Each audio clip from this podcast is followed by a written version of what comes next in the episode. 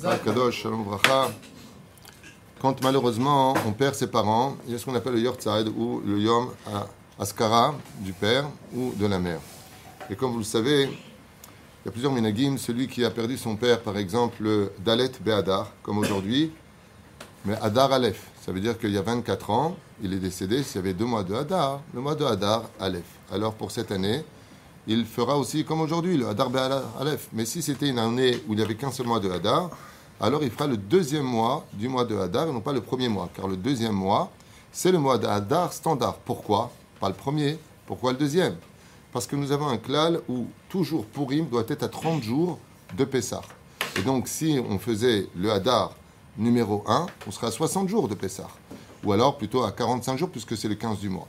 Mais la reine, le deuxième mois de Hadar, c'est le Hadar normal. Ainsi donc, pour un anniversaire, euh, par exemple, d'une personne qui serait née pendant le mois de Hadar Aleph, quand est-ce qu'il ferait son anniversaire? Le Hadar Aleph de cette année. Mais si tu es né dans un mois de Hadar simple, ça veut dire qu'un seul mois de Hadar, il fêtera son anniversaire. Ainsi donc, le deuxième mois du mois de Hadar. Ainsi donc, pour l'anniversaire d'un père ou d'une maman, en général, on a le de jeûner. Ce n'est pas une obligation, mais c'est bien, de jeûner le jour même de la Askara. Pour celui pour qui c'est difficile de jeûner, c'est-à-dire il va acheter son jeûne en donnant la somme, une somme d'être 50 shekels, 100 shekels, ce qu'il peut, à une personne qui euh, a besoin de cet argent en tant que tzedaka pour se nourrir. Et ainsi donc, la tzedaka viendra en contrepartie de son jeûne. En tout cas, il ne doit pas laisser ça choix. Les minagim que nous avons, c'est de monter au cimetière. Ce jour-là, vous le savez, comme on l'a déjà expliqué selon Zohar Kadosh, même les femmes, les enfants ne montent pas au cimetière, l'épouse ne monte pas au cimetière. Mais si elles veulent y aller, elles pourront y aller, juste qu'elles fassent très attention à la tsniout, ne pas y aller en pantalon ou euh, décolleté, euh, surtout au cimetière, Bet ce serait impensable. C'est évident qu'une femme n'ira pas en pantalon au cimetière, c'est une chose qui serait même pas envisageable au niveau, c'est un interdit de, de la Torah et tu vas au cimetière sur la tombe de ton père avec ça.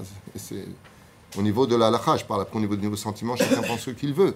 Au niveau de la c'est impensable. Quoi. Alors tu vas sur la tombe de ton père et tu viens avec un interdit de la Torah sur toi, ça, lui fait plus d'accusations sous terre que de, que de bien euh, au papa. Selon la Torah, bien sûr. Je ne parle pas de ce que vous pensez ou de ce que je pense. Je parle de ce que dit la Torah. Et la reine, il est bon de monter au cimetière, comme moi tout à l'heure, qui va monter, puisque euh, c'est l'ascara de mon père aujourd'hui. Que Dieu repose son âme. Ensuite, Vadaï, si c'est une personne qui peut louer, un avraire qui étudie toute la journée, Minag on a l'habitude de faire une Seouda, comme ici, grâce à Dieu, on a offert une Seouda, et euh, ici même, et à tête vave, Kolel de telle façon à ce qu'il puisse faire les bénédictions, euh, les Ilun Nishmato, les Uben Hamsat Witu, Shayom Yom Kudato Roi Hashem Tenachenu Began Eden, Vechen, d'allumer une bougie, Vechen, de donner la Tzedaka, Vechen, d'étudier la Torah. Alors bien sûr, on fait les Teilim, on a l'habitude de prendre le Télim 119 et de faire les alphabétas qui correspondent au nom de, par exemple, dans Kaïchéan, Yaou Ben Khamsatwitu.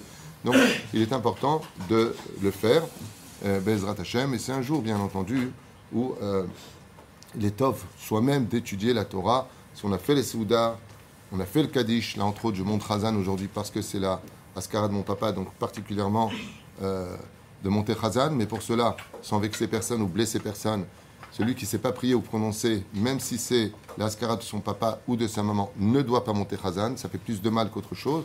Si tu sais prier et que tu sais prononcer Inematovu mais si ce n'est pas le cas, il est préférable, comme le dit Ravobadia, Shev Adi Ve'alta. C'est préférable que tu pries dans ton coin que tu montes pour le faire. Et car, à Yortzide, le principal de la Askara, c'est le repas et le Kaddish. Celui qui peut rajouter Vada toute la journée de la Tzedeka, Leilu Nishmat, euh, au nom de la personne décédée, ta voilà, Birkat Hashem. Et le mieux, bien sûr, le plus grand cadeau qu'on puisse offrir à ses parents, le plus grand de tous les cadeaux, qui va au-dessus de tout, hormis le fait de dire qu'il manque, eh bien, c'est de faire teshuva. Parce qu'à partir du moment où un fils fait teshuva ou une fille fait teshuva, même si le père n'était pas un grand religieux, on l'appelle dans le monde d'en haut Sadik ben Sadik. Et ça, c'est le plus grand cadeau qu'on puisse offrir à ses parents, c'est de prendre sur soi une mise supplémentaire pour cette année et se renforcer les Ilu Nishmata.